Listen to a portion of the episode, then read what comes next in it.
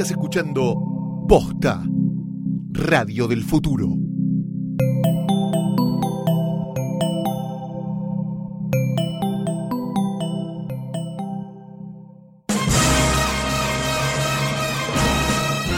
Noches, buenas tardes, buenos días o lo que sea que calce con el momento en el que le diste play a esta que es la quinta función de hoy tras noche, el otro podcast de cine. Yo soy Fidel Sargenti. Mi nombre es Santiago Calori. ¿Cuál es el otro? Es la pregunta. ¿no? ¿Cuál No es el sé, principal? no, Porque no hay. no, no hay, claramente, es el vacío. Necesitamos saber igual, el público necesita saber cómo sobreviviste toda esta semana con la gente que te paraba en la calle para decirte yo sé que viste Dirty Dancing. Mira, tuve trabajos más ingratos que ese. habi- Habiendo pasado por medios locos, sinceramente que la gente sepa que Dirty Dancing es nada. Así que Medios no pasa locos, nada. me había olvidado. Hay No, yo no, fotos no, de eso. Hay YouTube, hay. YouTube. Cada 24 de marzo tuiteé una foto de medios locos y pongo nunca más. Bien, perfecto. Bueno, porque me, me enteré que la gente te, te dijo en la calle.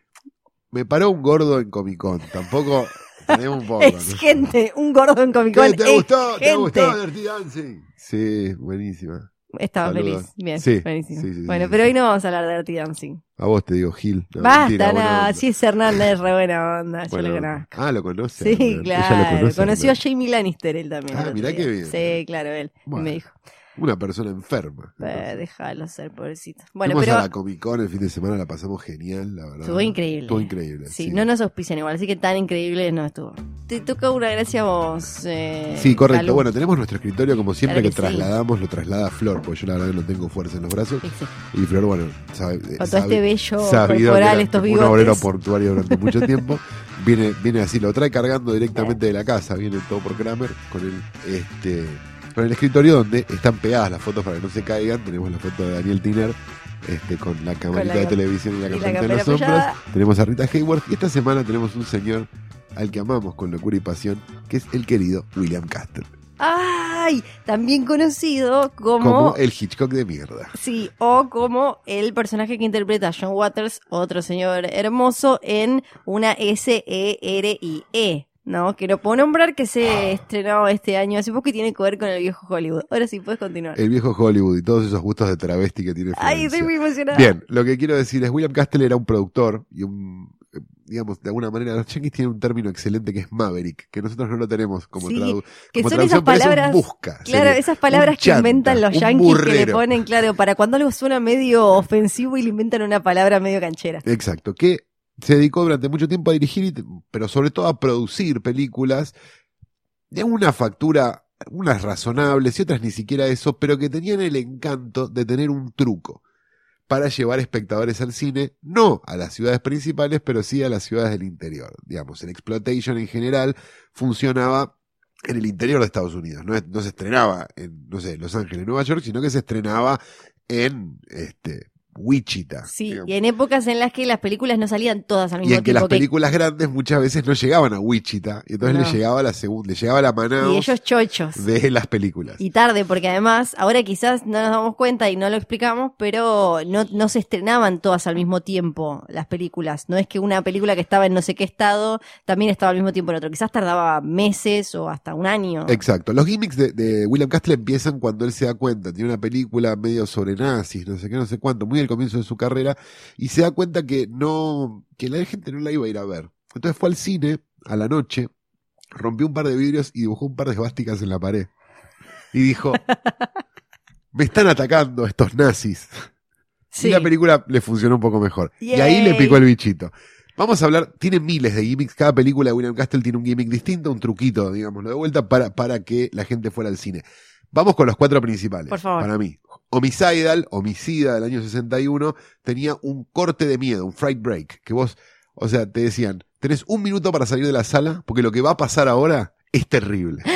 No. Algo que obviamente te cortaba el clima y te Sí. hacía esperar algo que no terminaba pasando. Nadie se iba igual, porque no, no pasaba absolutamente nada. Trece fantasmas, tenía el Illusion No. ¿Sí? Sí. Que eran unos anteojos que tenían rojo y, y azul. Y vos con el rojo o con el azul, no me acuerdo cuál de los dos colores, veías los fantasmas y con el otro los ocultabas. Los fantasmas sin anteojos se veían un poco igual. Y con Malísimo. anteojos También se veían un poco. Tampoco era genial. Tre- Trece Fantasmas tuvo una remake malísima, por cierto. En, los En, en 90, la casa, no, en el 2000, esas tipo en 2000, 2000. la época donde se pusieron a, a re- a Sí. rehacer House on Haunted Hill y todo Exacto. eso. Sí.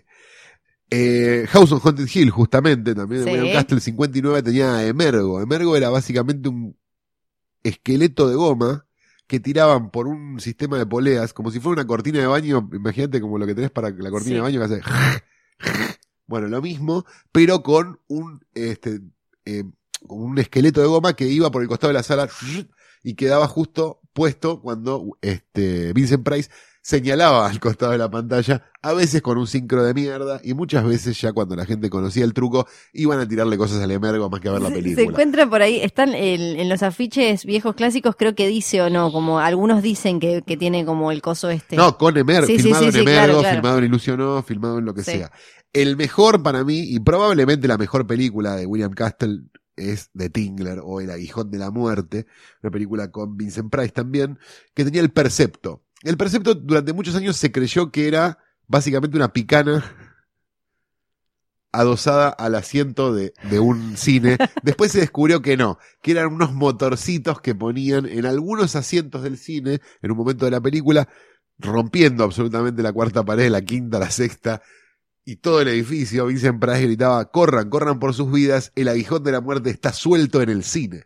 Y se ponían a vibrar algunos de los asientos del cine, haciendo que la gente grite, pensando que estaba pasando y que todo el resto del cine grite. La mejor historia está en eh, Shock Value, el libro autobiográfico de John Waters, que recomiendo mucho para aquellos que lo quieran leer, que cuenta que cuando él era chico le pagaba al acomodador del cine para que lo siente en el asiento donde estaba el percepto cuando iba a ver el aguijón de la muerte. Bueno, John Waters que él usó el coso del olor, ¿no? En poliéster. o John Waters usó odorama, un sistema, yo lo, vi poliéster en odorama porque había salido la, una edición en Laserdisc, creo, Sí. de poliéster en odorama y estaban las tarjetitas y se podía ver, venían varias, entonces la vi. en Y tenías que ir raspando, ¿cómo Raspando era? era, como un Te ras- decía, uno- había- cuando yo era chico había una cosa llamada raspa y olé. No sé Sí, si, si sí. llegó a tu época.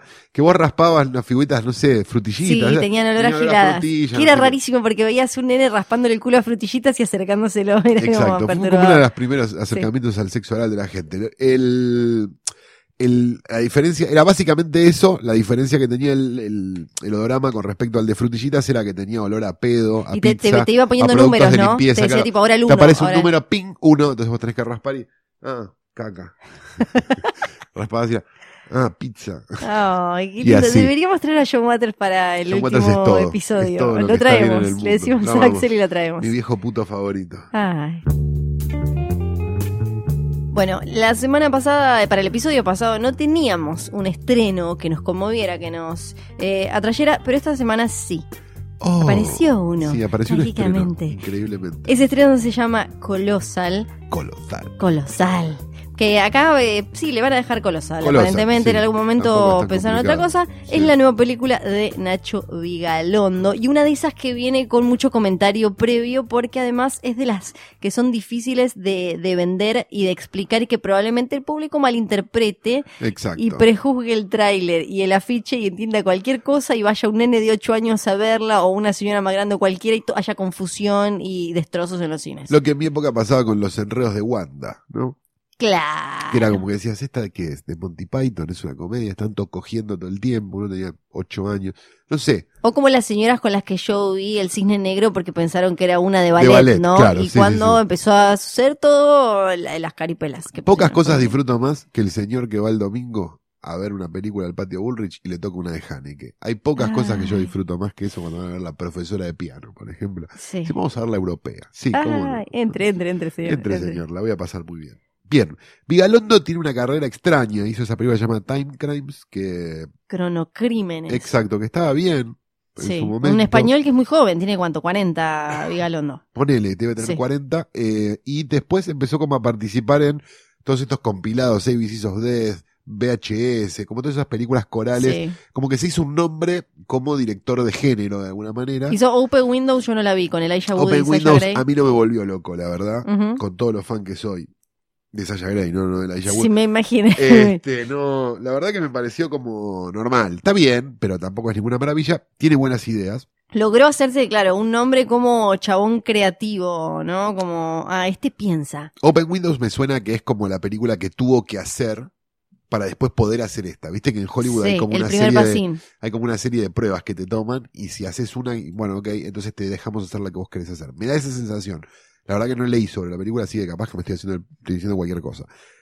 No importa. No Igual, importa, la hablando de cosa es películas que y ahora- hay cada pelotudo hablando de películas tampoco es tan grave. La cosa es que ahora eh, hizo Colossal, que está protagonizada y producida también por Anne Hathaway, que es un delirio igual de Vigalondo, que mezcló un montón de cosas que ahora vamos a desarrollar un poco más, que, que le gustaban y le parecían atractivas. Se cruzó con Anne Hathaway, que está, ¿cómo es que le dicen al renacimiento de Anne Hathaway? No sé, porque viste que ella... ¿Por qué no renació? ¿Qué murió? ¿Cuándo murió? Viste que ella, después de haber ganado Los Miserables, después de lo de... eh, ¿Te puedo decir una cosa? sí. No le sigo mucho la carrera de yo te Hathaway. cuento, No te cuento. En mi momento, este es el momento más nena que voy a Dale, tener sí, en no, todo por y favor, trasnoche. por favor. Resulta Por eso que- pusimos una mina. Viste, era, era por esto, era por esto. Eh, ella después de presentar los Oscar, después de haber ganado y haber agradecido de manera como medio incómoda, fría, cuando ganó por Los Miserables y demás, había entrado en terreno de famosa rara que no cae bien y nadie quiere. Claro. Entonces la había como que el público la frizó ahí medio como esta no sabemos dónde Esta meterla. no come pati, no la ¿qué queremos. problema tiene? Claro, no, co- no, eh, no, es No come que no, no la entiendo a esta. Y la habían dejado ahí. Y había hecho esa película inolvidable con Robert De Niro. ¿Cuál hizo con De Niro? Ah, bueno, sí, hace un par de años, horrenda, el, el pasante de moda. Sí. Después hizo otra horrible donde Impasable hace, hace moda, un acento británico pésimo, o sea, tuvo muchas malas ¿Ella es buena decisiones. actriz? Acá está muy bien. No, no, no. Yo pregunto, pero en Sí. general. En general me parece, personalmente pienso que no. Porque acá está segura. Sí, Está haciendo algo que, sí, que digo, produce ella. claro. En general, cuando el actor. Vamos, vamos a hablar más del Sí, actor a un poco. dale, dale. Cuando el actor produce es porque esta la hago de taquito y quedó bien.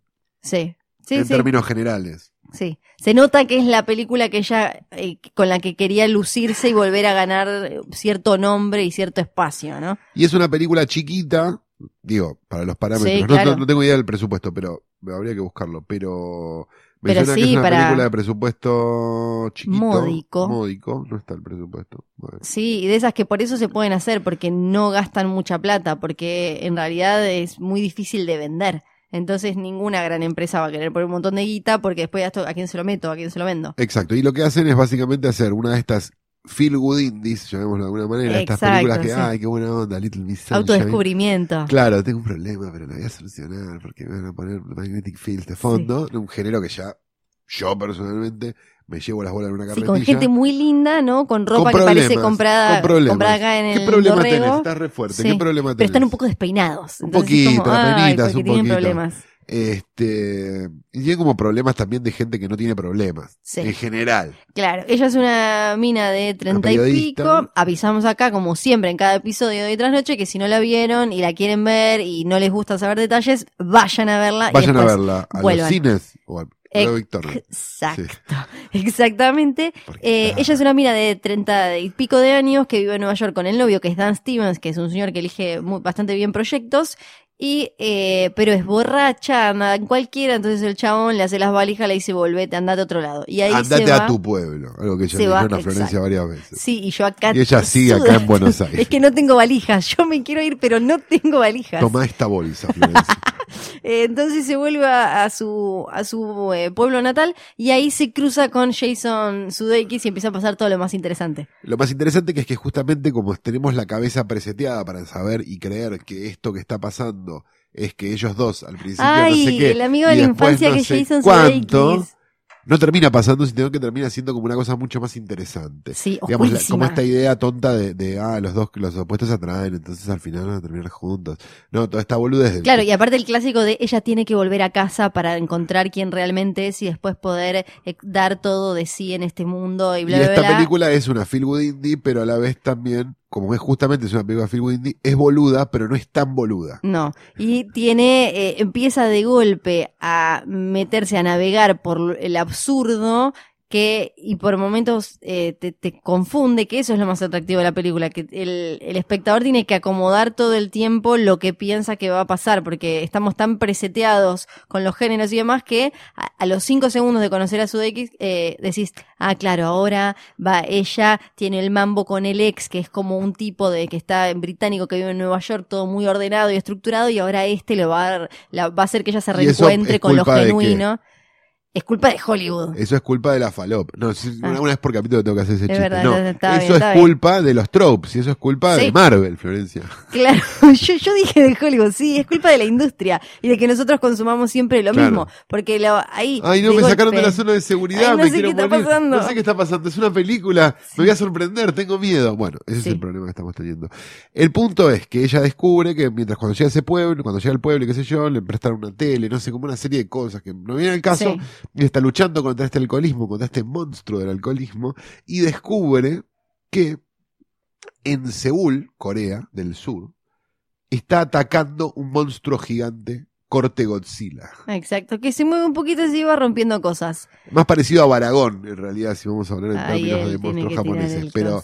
Un monstruo gigante que pisa una maqueta, digamos, que, que está atacando. Ella empieza a sentir una conexión con ese monstruo que no termina de entender cuál es. Y eh, recuerda, y ahí se da cuenta que cuando ella va a determinada, a determinado parque, a determinada placita de juegos y se mueve, es cuando aparece, en, en determinada hora además, es cuando aparece el monstruo en Seúl. Entonces ella descubre, ah, yo soy el kaiju este gigante que aparece ahí hace cualquiera. Exacto, uno puede pensar que en realidad es una persona con problemas de bebida que está flasheando cosas, o no.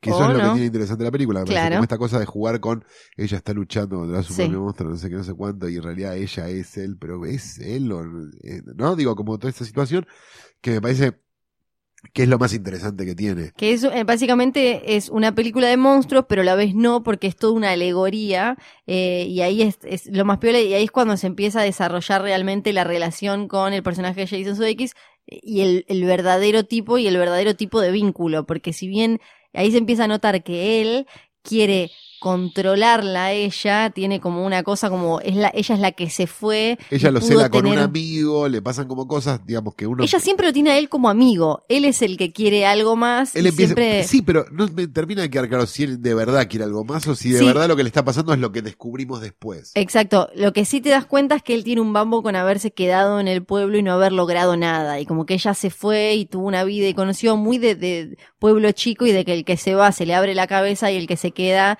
eh, muchas veces Como la odian como- a Florencia en Ushuaia. ¿no? Exactamente. Soy como Que se cuando, cansó aparezca, de triunfar acá en Capital. cuando aparezca un kaiju, no sé, es- Claro. es, Flor, es Flor. es Vanessa. Carbone y ella, las odian. Claro, sí, sí, sí. Vanessa Carbone no es. Es Basta, Grande, basta de basta. mentir, basta de mentir, basta de mentir. Y no tiene 30. No, tiene 58 ya a esta altura. Si tenía 30 en 2002 más o menos. pero Ella se hizo un ebateste en lo de Trial. Ella fue, sí, ¿te acordás? Por Bam Ah, Qué por. Bam Bam Moraes. Es el único podcast de cine que te habla de el debate de carbón en el medio de Colosal. Ponelo en la venta esta manchera, vamos a romper todo. Lo que es entonces eh, esta nueva película de Vigalondo es una mezcla de, ya que la semana, el, el episodio pasado hablamos de Midnight Movie, Ajá. es, es un poco una Midnight Movie por esta cosa de llevarte hacia lo, hacia el absurdo, hacia lo, lo sorprendente y lo que no te imaginás, el monstruo, porque hay mucho de el monstruo y después aparece un robot que es él cuando se mueve a la misma hora con ella ahí y demás. Pero también tiene esta cosa, como decía vos, medio de comedia romántica eh, indie, tiene también mucho humor negro eh, a la vez. Eh, eso es lo que lo hace más copada para mí. Me parece que lo, que- lo, lo principal que tiene la película es esta noción de que es una película de monstruos, es una kaiju eiga, digamos, una película japonesa de monstruos que pasa en Corea, pero digo, la realidad es que el- el- el- la- si bien Corea tiene sus películas de monstruos, no sé, más recientes, quizás como de Host, o digo, ese tipo de películas me parece que es como está mucho más arraigada en, lo- en las producciones de Toho y de ahí ahí de los 50 en adelante. Y mm, juega mucho con eso, porque digamos, claramente hay un, monstruo, digamos, decirlo de alguna manera, de carne y hueso, y un monstruo mecánico, que es claramente una ilusión, una alusión a Godzilla y Mechagodzilla, digamos, esta, esta, estas luchas este, históricas que empezaron en el 54 y no terminaron todavía porque digo, siguen pasando. Me parece que lo interesante que tiene el género en general, como para abrir un poco a estas cosas, es la noción de cuándo empezó. El, género de monstruos gigantes japoneses y mucha de la ciencia ficción japonesa empieza a mediados de los 50. A mediados de los 50 es obviamente después de la bomba atómica. Y me, parece que la, en gran parte uno las ve hoy y dice, son muy inocentes y hasta graciosas, ¿no? Muchas de ellas. Pero en realidad lo que, lo que les pasaba a los japoneses por la cabeza era como esta noción de que no sabían qué era efectivamente lo que te hacía la bomba atómica. Y si vos ves eh, Godzilla o si vos ves Ultraman, Ultra 7, digo, y todas las series de esa época, lo que pasaba muchas veces era que eran cosas que se desproporcionaban. O sea, la idea de la radiación o lo que sea que nos hayan tirado los americanos puede hacer que nosotros estemos desproporcionados, que, que Godzilla pueda pasar, pueda salir del agua. Claro. Entonces digo, el terror ese que tenían los japoneses lo llevaron a un costado de entretenimiento, que esto es lo interesante. Recordemos Toho, la productora que hizo Godzilla, después salió Daiei a hacer la competencia con Gamera, una tortuga gigante, que después si querés hablamos dos minutos. Toho era la, principal productora de cine de Japón y no sé si no lo sigue siendo. Y a la, a la par... Que está en juicio ahora, o estaba en juicio con Vigalondo, porque parece que él cuando estaba picheando la película para conseguir plata decía eh, que era como una especie, había usó unas imágenes de Godzilla y después en una entrevista dijo que era la película de Godzilla más barata de la historia. Entonces los otros le cayeron como, danos tu dinero. Es la primera de Godzilla más barata de la historia, dijeron, y le hicieron juicio diciéndole, no, pará, no viste tal.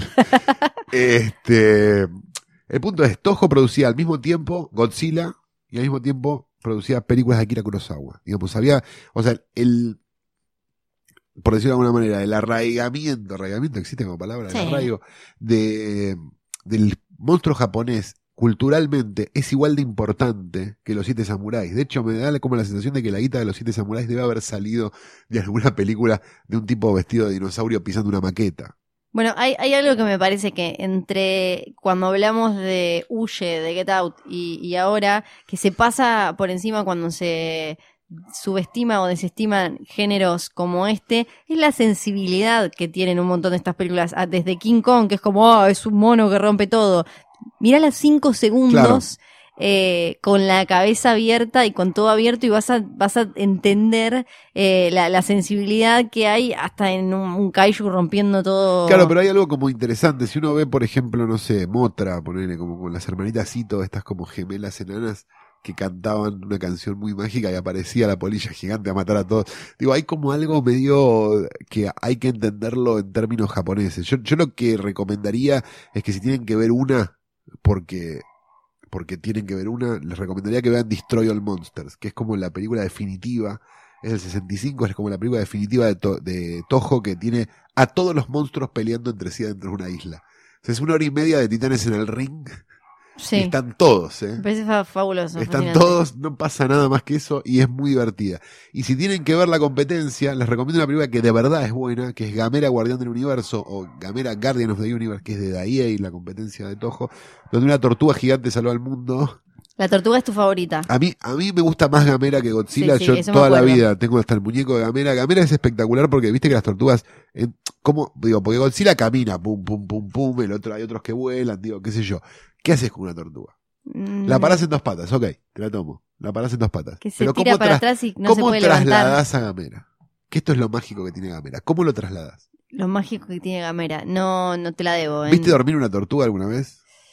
Eh, se se guarda para adentro, sí, queda solo el- Gamera se mete para adentro, Sí. empieza a girar y vuela como un frisbee, papá. Listo, game over. Game over. Ya Gamera. Guardians of the Universe, la mejor película de todos los tiempos. No, no Bueno. sé si tanto.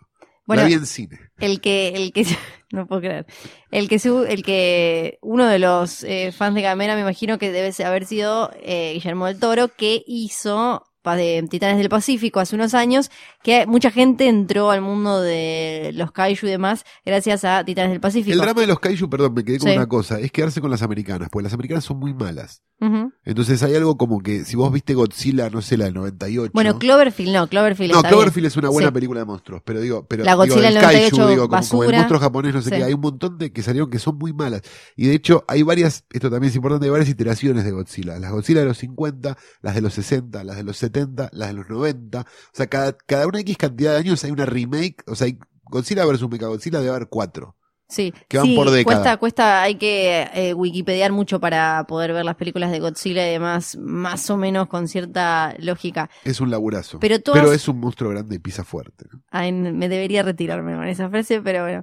Pero bueno, en general lo que hacen, como decías vos, estas películas es hablar sobre cómo el- los humanos podemos terminar destruyendo todo con ambición y con bla y las guerras. Porque no yo. termina de quedar claro ni si, ni si son malos. No, no, no, por que eso. también pasa que también Colossal. pasa acá como quién es el como- bueno y quién es... O es solo grande y está pisando Exacto. sin querer. Pero para mí lo, lo más inteligente que tiene el guion de esta es que lo que hace es mostrarte que no hace falta que haya un país, un ejército detrás, un científico loco, un, un dictador o lo que sea. Que ya una persona eh, enajenada, alienada o lo que sea puede causar un montón de destrucción. Y esto, y acá ya está porque ya hicimos el spoiler alert, viene a ser el personaje de Jason Sudeikis que al final lo que sabemos Es que todo Godzilla. empezó, eh, todo empezó un día en el que ellos iban yendo al colegio con sus, ¿cómo se llaman esas cositas? Lancheras. No, las, eh, vienen con las maquetitas Ah, sí, perdón. con las maquetitas eh, y que él le rompe a ella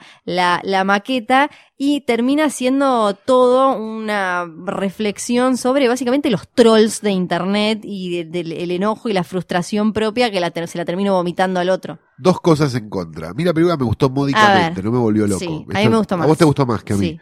Eh, está bien igual. Digo, para el promedio. Digo, celebro cualquier película que sea original.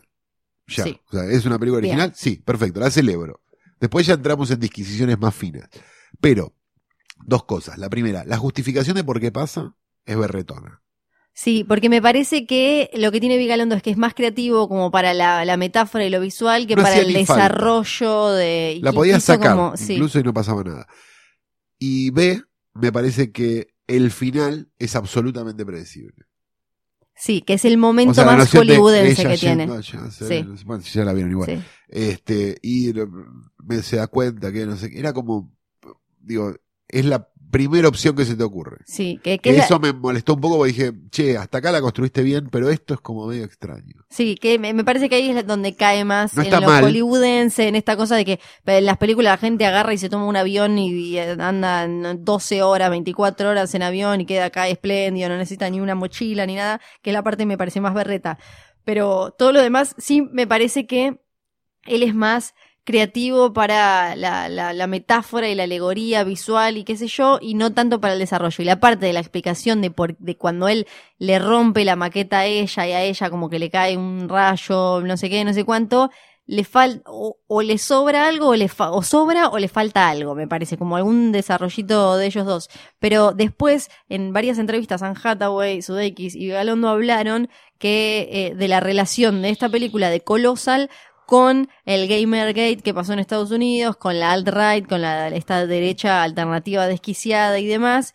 Y me, me parece lejos la película más es gracioso porque a veces se malinterpreta lo que es una película con eh, interesante desde la cuestión de género. Y esta me parece la película más feminista que vi en, en años Sí, es una película absolutamente porque feminista, sí. es, eh, es sobre ella, el novio, el novio la, básicamente Quiere. es un bobo, sí, el novio es un bobo que en realidad no quiere que ella esté bien, quiere que ella esté bien para que ella se acomode en su vida, Claro, pero no es por... estar cómodo. Nos vamos, ven- claro. vení que nos vamos, le dice, quédate allá, hace esto. Y el tema del el personaje de Sudeikis me, me parece también que, que hay que prestarle atención porque, por un lado, tiene todo lo de género, esta cosa de un chabón viendo una mujer que cree como muy libre o más, eh, eh, que está en una mejor posición en todo sentido que él, y esto lo descoloca, lo desespera, y él quiere tratar de manipularlo o arreglarlo de alguna manera, que también podría no ser mujer y podría No, ser lo mismo. sobre la que termina ejerciendo una violencia de alguna manera también. Hay violencia digo, física. A pesar de que, digo, a pesar Sí. de que está justificada porque Pero una lo película- otro está pasando.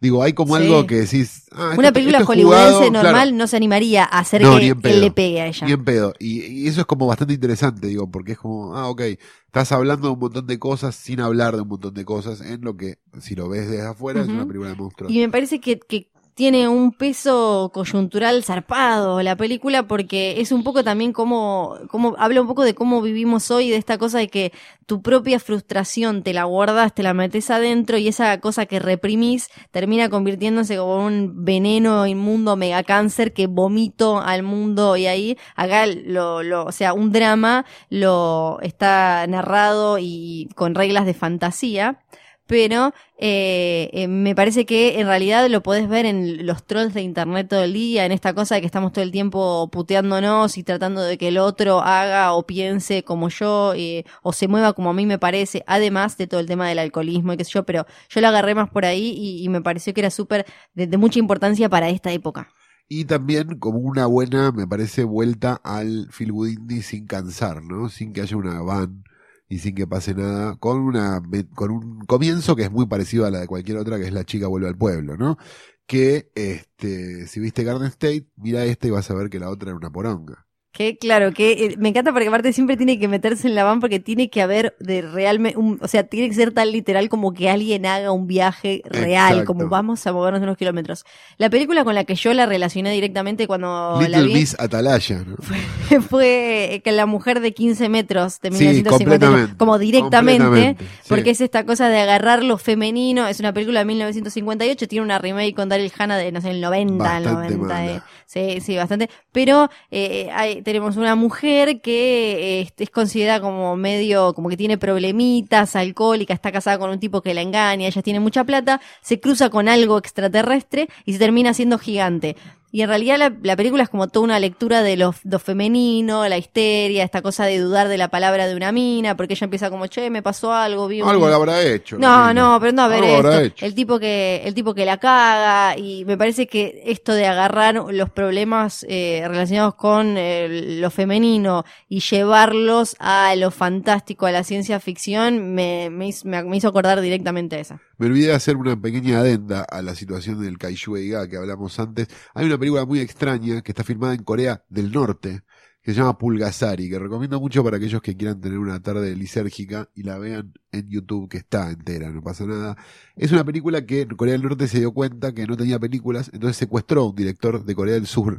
Para, Y para, lo para, ¿cómo obligó- que lo secuestró? Lo tuvo secuestrado en Cana. Real, o sea, como Sí. venga. Y lo obligó Perfecto. a hacer una película de monstruos gigantes, pero que lucha contra el, que lucha a favor del proletariado y una serie de pelotudeces. Bien, muy bien. La película es inmirable, pero la recomiendo a aquellos que tengan ganas de ver una curiosidad, se pueden encontrar con algo bastante divertido. Bien. Y si bien eh, me parece, coincido en que Colossal no es ni, ni cerca perfecta ni nada de No, eso. ni en pedo entra en en el top pedo. 10 del año, No, no, nada. no. No, pero eh, sí que está buenísimo que haya espacio para películas así, que tienen esta cosa metafórica sin ser eh, cursi, sin caer, porque a veces metáfora se relaciona como una porquería inmunda donde va a haber una libélula flotando por no sé dónde, qué sé yo, y una, una metáfora puede ser algo así, que lo que tiene que hacer es agarrar algo complejo y, y llevarlo no a lo simple, sino a lo claro, y acá me parece que, que queda muy marcado. Me parecen perversos los números en general, ¿viste? ¿Cuántas estrellitas le ponemos? Me parece un horror, pero a la vez me parece que me parece que una película que es un 7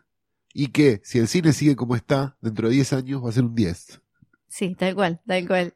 Porque ahora estamos viendo esos thrillers poronga del 93 y diciendo, che, esta eran sólidas esta película. Esta película la Sí. Uh, mira, acá te sorprendía. Sí, no te vi Malice, por ejemplo, que Sí. es una verga, imposible, daño con no sé cuánto.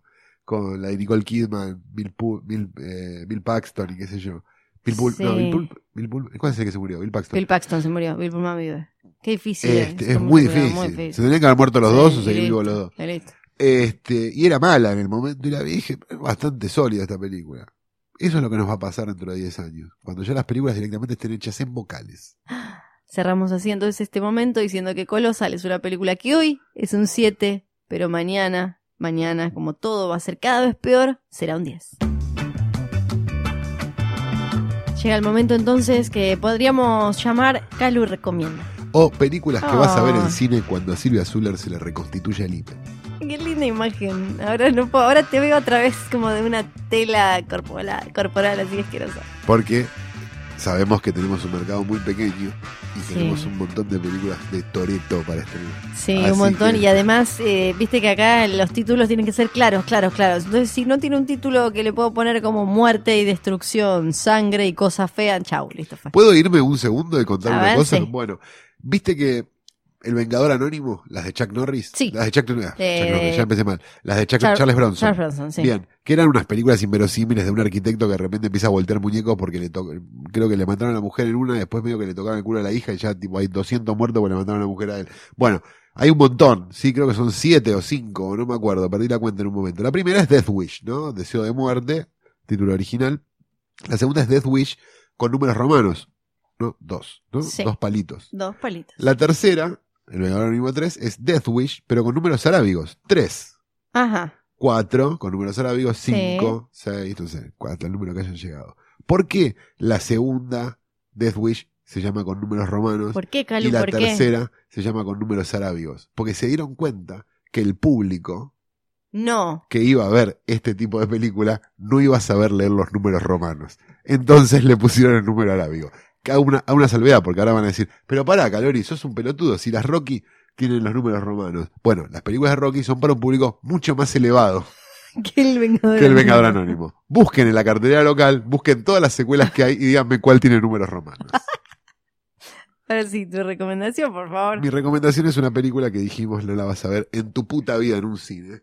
Es una película, creo que irlandesa, pero no estoy del todo seguro si es irlandesa o galesa, porque la verdad, no, irlandesa, bien digo, de un director debutante que se llama Liam Gavin. Ajá. La película se llama A Dark Song Sí. y es básicamente la historia de una mujer joven y un ocultista que van a una casa en el medio de la nada a tratar de hacer un super ritual para lograr recuperar algo que ella quiere. No quiero adelantar más que esto. Perfecto. Super ritual, recuperar algo. Exacto, que lo que tiene de interesante es que a, a diferencia de otras películas de ocultismo donde la cagada ya está hecha, acá vos los ves entrando en la cagada. Y es más parecida, digamos, a una película, te diría, de Haneke o de Ozon, pero con un elemento ocultista. Ajá. A mí, si tiene un pentáculo dibujado en el piso, a mí ya me compraste. Es muy En fácil con esas generales, cosas. sí. sí. Una, cabeza de cabra. Una cabeza de cabra, un pentáculo dibujado en el piso, una banda de sonido con un poco de... Ah, ya está. A mí ya me compraste. Negro y Pero- rojo. ah, Oh, descontrol. por Dios. Descontrol. pero de verdad es maravillosa. Digo, porque se va, se va desenvolviendo de una manera muy extraña y de verdad es muy disfrutable. Es lo que los yankees llaman una slow burn, ¿no? Creo que se llama Sí. ese nombre. Como estas películas que empiezan despacito. Se cocina no sé qué. lento. Exacto, es como un tuco que vos vas haciendo, no sé qué, y va como un- y en un momento pasan las cosas. Es muy interesante, la recomiendo mucho. Está obviamente flotando en el protocolo de BitTorrent de muy buena calidad, así que Como otra que es eh, que se cocina lento es The Invitation, que vos me habías recomendado y yo no la vi y el otro día la vi. Y me llegó un mensaje de Flor que decía The Invitation, todo en caps lock y con la carita sorprendida agarrándose la cabeza en cosas. Es maravilloso. Es maravillosa, que Ah, esa ya está para ver en Netflix, que no nos auspicia, así que tampoco lo vamos Apenas a huevo, mucho. Bonito. Netflix. Pero eh, es increíble, sí, me gustó muchísimo. A pesar de que puede que me haya dormido en el medio, pero porque estaba muy cansada, ¿no? porque Yo se las recom- yo a todos los que se las recomiendo les digo, aguantala un toque. Sí, claro, porque al principio Que parece era lo que te pasaba con la mujer, con la mujer poseída, con Sí. la mujer poseída, que era, espera un poquito, espera un poquito. Al espera un po- principio Ay, la que parece una de esas de parejas que se juntan a comer y va a haber bardo aburrido de No, hay treintañeros, cuarenta y igual. pico. Hay Sí, algo hay como una hay cosa incipiente, hay como que, que, que va por ahí abajo. que pero... puede ir para el lado. Thomas Vinterberg en la celebración, no, Sí. Ay, bueno, tocó el culo un tío, ¿qué vas a hacer, hermano? ¿Vas a Ah. hacer este quilombo? O lo que pasa en la invitación, que es bastante más interesante. Sí, búsquenla, búsquenla. Para aquellos que después dicen, no, cariño, no das películas. Bueno, la película se llama A Dark Song. A Dark Song, una canción, Una canción oscura. oscura. Anot- ¿Ya la anotaste? Listo, perfecto. Me quedo Bien, tranquilo. bien. Y ahora nos queda entonces, eh, para cerrar este episodio de hoy tras noche, el término del día de hoy, que El termo de hoy tras noche. Sí, el termo de noche que es High Concept, viene en inglés, alto concepto, porque está relacionado con Colossal, de la que hablamos, a la que le dedicamos este capítulo.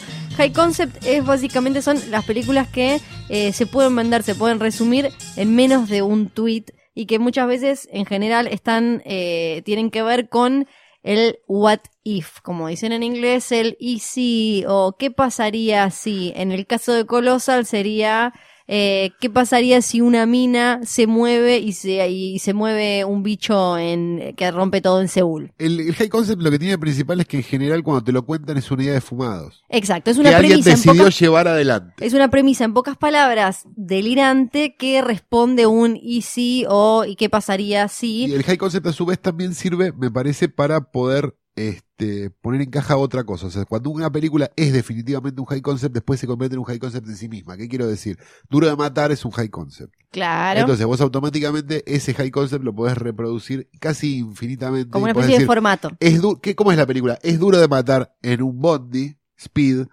en un barco, alerta máxima, en un no sé qué, ¿no? Digo, Y acá como- podemos meter el chivo de letera que tiene todo un episodio, ¿no? De- Tiene toda una temporada, te diría ya a esta altura, de De Duro de de matar, Matar. es de lo único que hablamos.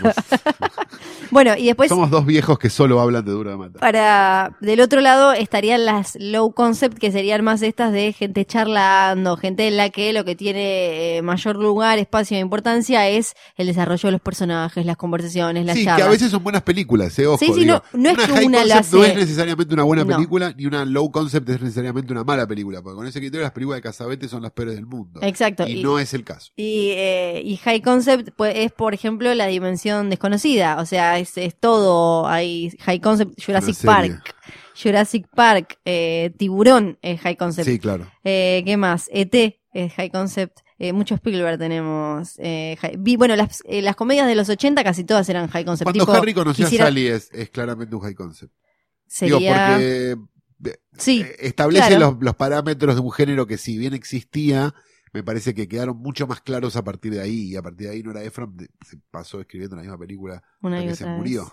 Sí, sí. eh, No, no estoy tan, no soy tan fan. Porque Bueno. digo, no sé, que Sintonía de Amor es Un cuando Harry conoció a Sally, pero no sé qué. Pero Tienes un email, es cuando Harry Sí. conoció a Sally, pero con AOL. En los Digo, 80 eran casi todas las comedias, tipo Quisiera ser grande, por ejemplo, era como un nene que se hace, desea ser grande y se convierte en grande. Y ahí se empezó medio que, a... que hizo como seis, seis películas iguales, que son Freaky Friday, que- exacto, que eran, viceversa, que era igual, eran todas de tal así. padre, tal hijo. Después en los 90 se pusieron, se empezaron a poner un poco más falupa, Face Off podría ser, Face es, Off, es- sí, es. High Concept, que después ahora quedaron un poco como medio eh, raras. Después vino Snakes on a Plane, que como terror Snakes a bordo. Pero Snakes on a Plane es, es- es altamente un high concept. Un buen high concept es Destino Final. Destino final, claro. Destino Final es fantástico. Sí. Tiene una gran idea y después la, la ordeñan hasta que se murió la con la vaca muerta incluso. Pero, pero las primeras son absolutamente entretenidas y divertidas. ¿no? Sí, sí, y tienen un eh, hermoso concepto. Y Colossal entra entre las últimas buenas de High Concept, porque ahora se, ahora se estaba medio falopeando. Pero ahí tienen un nuevo término con el que probablemente no la pongan, pero por, Pero lo, por lo menos pueden quedar como más. hablados y leídos. Porque y lo demás, más ¿no? triste, lo más triste no es no ponerla, lo más triste es no ponerla y ser ignorante. Ahí está, qué lindo. Y de esa manera entonces yo digo que deberíamos cerrar este cuarto capítulo. no, quinto. Florencia, quinto. Es el quinto ya. Ahora Con tenemos que grabar todo de razón. nuevo. Ay, pero por favor.